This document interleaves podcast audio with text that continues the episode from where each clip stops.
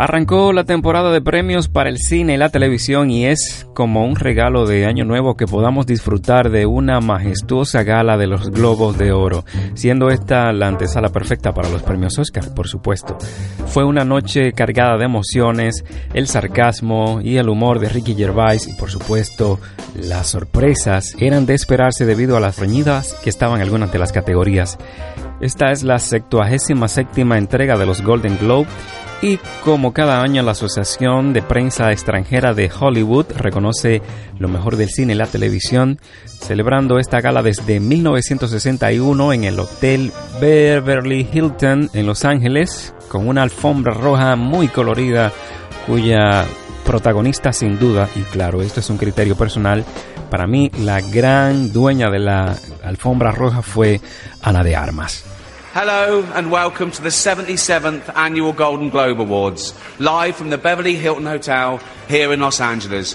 I'm Ricky Gervais, thank you. Um, la gran noche estuvo a cargo de Ricky Gervais con su humor ácido, un gran presentador por supuesto que mantuvo el equilibrio entre la formalidad que representan estos premios tan importantes con la manera tan peculiar en que el hombre ha manejado estas presentaciones ya por cinco años en un criterio personal, mm, a la verdad que no me gusta mucho así esa forma.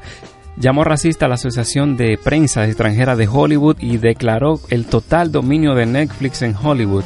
Aunque confieso que comparar a Joe Pesci con Baby Yoda fue una de las mejores bromas de la noche. A propósito de Joe Pesci, eh, fue un poco decepcionante para mí ver cómo con manos vacías se quedó el irlandés de Martin Scorsese que eh, a pesar de sus cinco nominaciones no pudo hacerse con nada, absolutamente nada. La cinta estaba compitiendo en las categorías de mejor película, mejor guion, eh, Pacino y, Pesci, eh, ambos nominados a mejor actor de reparto, y también Scorsese fue también nominado a mejor director.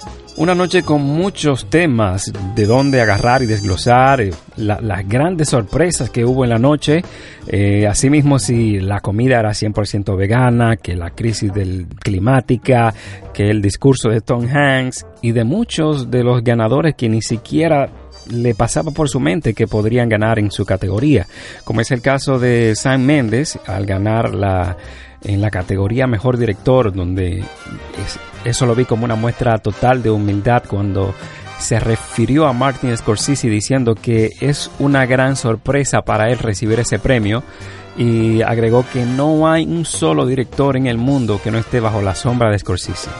Sin más preámbulos, vamos a entrar en materia. Yo soy Wilson Romero y esto es Extremix Magazine. Bienvenidos. Bienvenidos a Extremix Magazine. Críticas, reseñas y el contenido más relevante de cine y tus series favoritas. Para tus preguntas, comentarios, bueno, lo que sea, estoy en las redes sociales en arroba soy Wilson Romero y el Instagram de este podcast es arroba Extremix Magazine. And the Golden Globe goes to... Rami Youssef. Las protagonistas de The Morning Show, la exitosa serie de Apple TV Plus, Jennifer Aniston y Reese Witherspoon, fueron las elegidas para anunciar al primer ganador de la noche, al mejor actor de una serie de comedia musical. ¿Y qué creen? Pues sorpresa, el Globo de Oro fue para Rami Youssef por Rami, serie que se estrenó el 14 de abril de 2019 en Hulu y poco después se anunció que sería renovada para una segunda temporada. La serie Remy sigue a un musulmán estadounidense de primera generación que está en un viaje espiritual en su vecindario políticamente dividido en Nueva Jersey. Explora los desafíos de estar atrapado en una comunidad egipcia que piensa que la vida es una prueba moral y una generación milenial que piensa que la vida no tiene ningún tipo de consecuencias.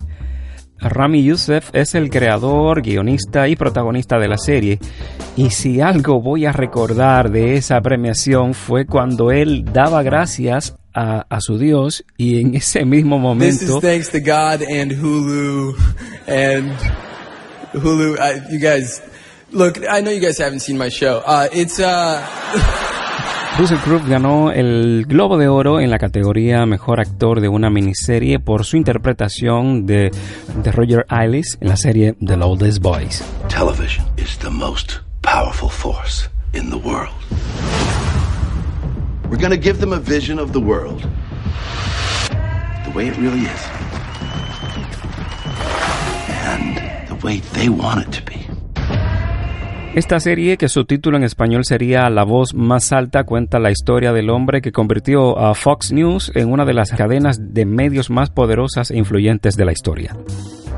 Russell no pudo asistir debido a que se encontraba con su familia en Australia ayudando a otras personas con el tema de los incendios forestales, lo que aprovechó para mandar un poderoso mensaje que Jennifer Aniston leyó que decía que no se equivoquen, la tragedia que se desarrolla en Australia es producto del cambio climático. Necesitamos actuar basados en la ciencia, mover nuestra fuerza de trabajo a nivel mundial a energías renovables y respetar a nuestro planeta como el lugar único y asombroso que es.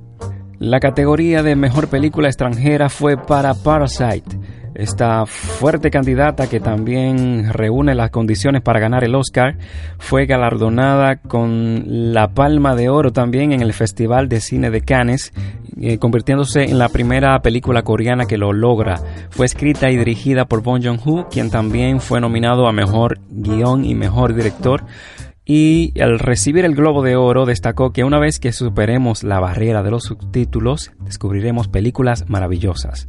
Parásitos es vista como una de las mejores películas de la década. Es la única en su categoría, una sátira que toca de manera muy brillante la diferencia de las clases sociales y expone lo peor de cada una de ellas. A excepción de Cómo entrenar a tu dragón parte 2 de DreamWorks Animation, ganadora del Globo de Oro en el 2015, yo siempre he fallado en las predicciones de en esta categoría. Pues les cuento que mi favorita para este año era Toy Story 4, pero no. Missing Link se quedó con esa categoría. Esta cinta, mejor conocida en Latinoamérica como Señor Link, fue escrita y dirigida por Chris Butler, eh, producida por Laika y Walt Disney. Fue elegida ganadora ante rivales de gran presupuesto como fue Toy Story 4, Frozen 2, Cómo entrenar a tu dragón 3 y The Lion King. Golden Globe goes to Chernobyl. Chernobyl se hizo de dos galardones en la categoría Mejor Actor de Reparto de una miniserie reconociendo a Stellan Skarsgård y al igual que en los premios Emmy se hizo con el reconocimiento a la mejor miniserie. I've been loving you.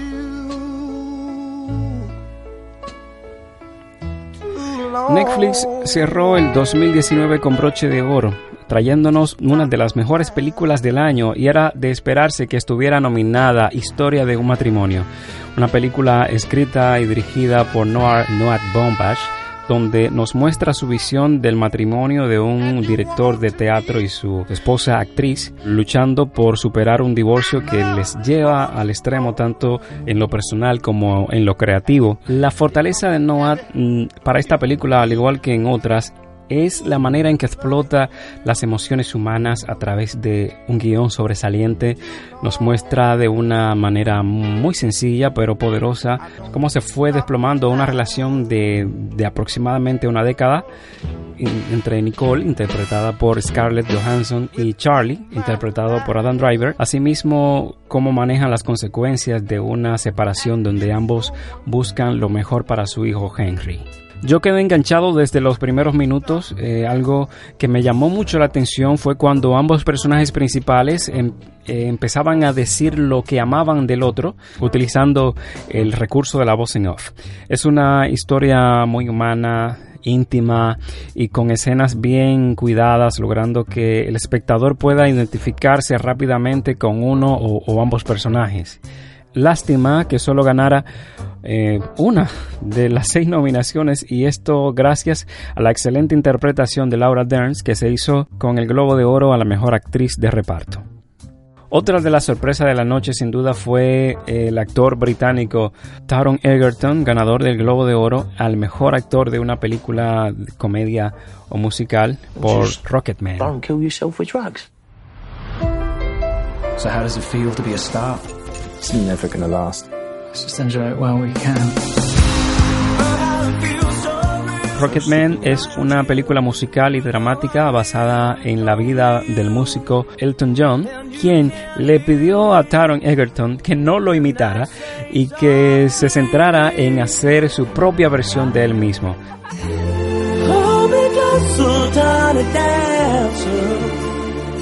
El actor utilizó en la cinta aproximadamente 53 pares de anteojos eh, a lo largo de, toda la proyección. Y sé que muchos de los que vieron esta película recordaron a, a Rami Malek en el año pasado, en el 2018, cuando interpretaba al ya desaparecido Freddie Mercury. Y la Asociación Extranjera de Prensa de Hollywood se descantó con otra película biográfica de un músico británico. Asimismo, la canción I Gonna Love Me Again, escrita por Elton John y Bernie Taupin, fue elegida mejor canción original.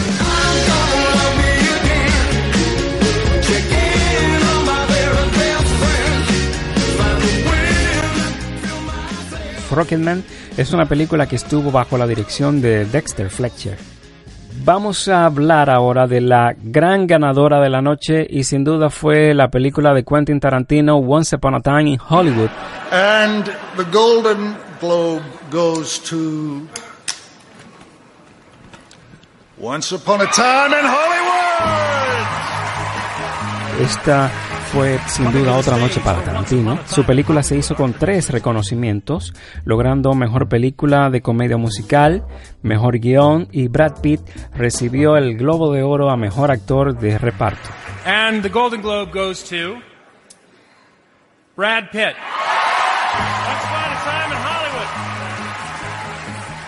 El actor de 52 años agradeció a, Tarantino diciéndole que esta película es una experiencia que nunca olvidará, aprovechando la ocasión para bromear con DiCaprio, diciéndole que si hubiese sido él, y esto es una referencia directa a Titanic, él hubiese compartido la tabla.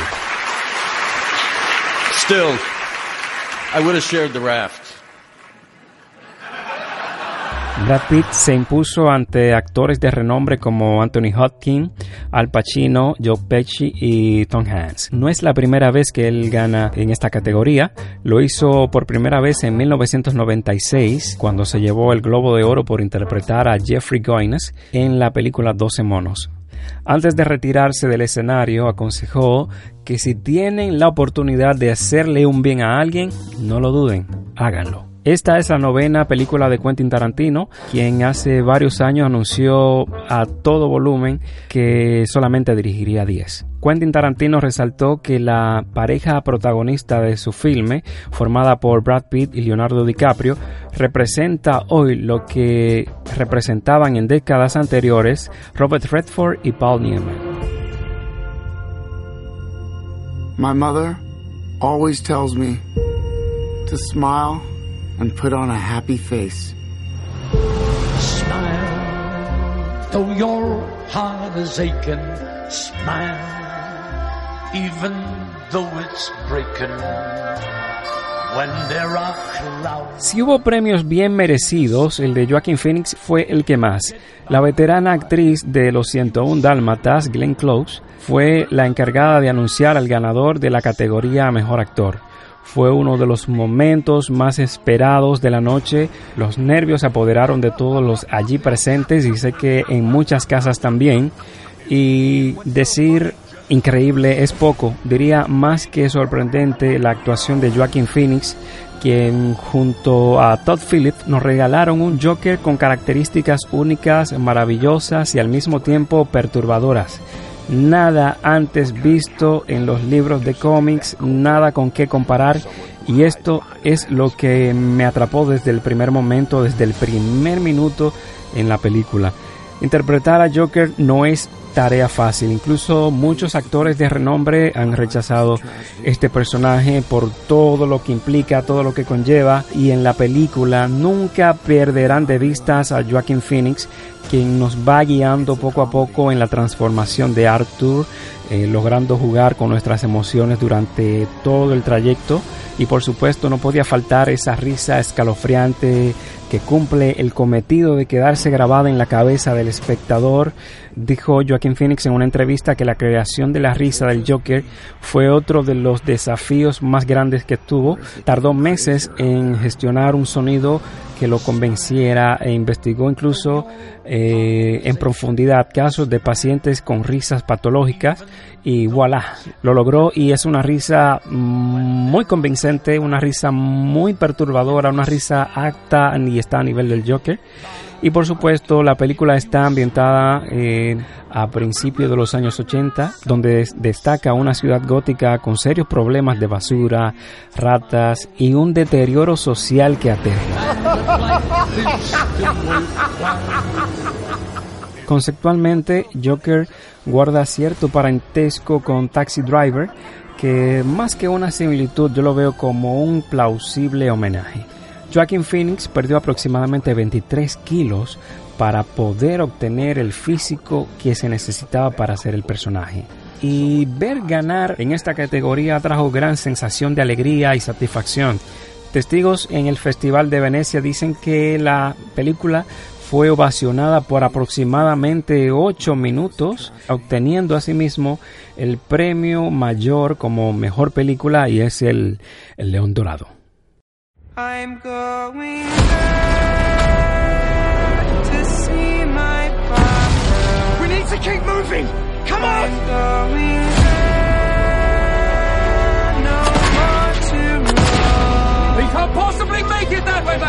Ahora sí, esta sí que fue la gran, la gran sorpresa de la noche y me refiero a 1917.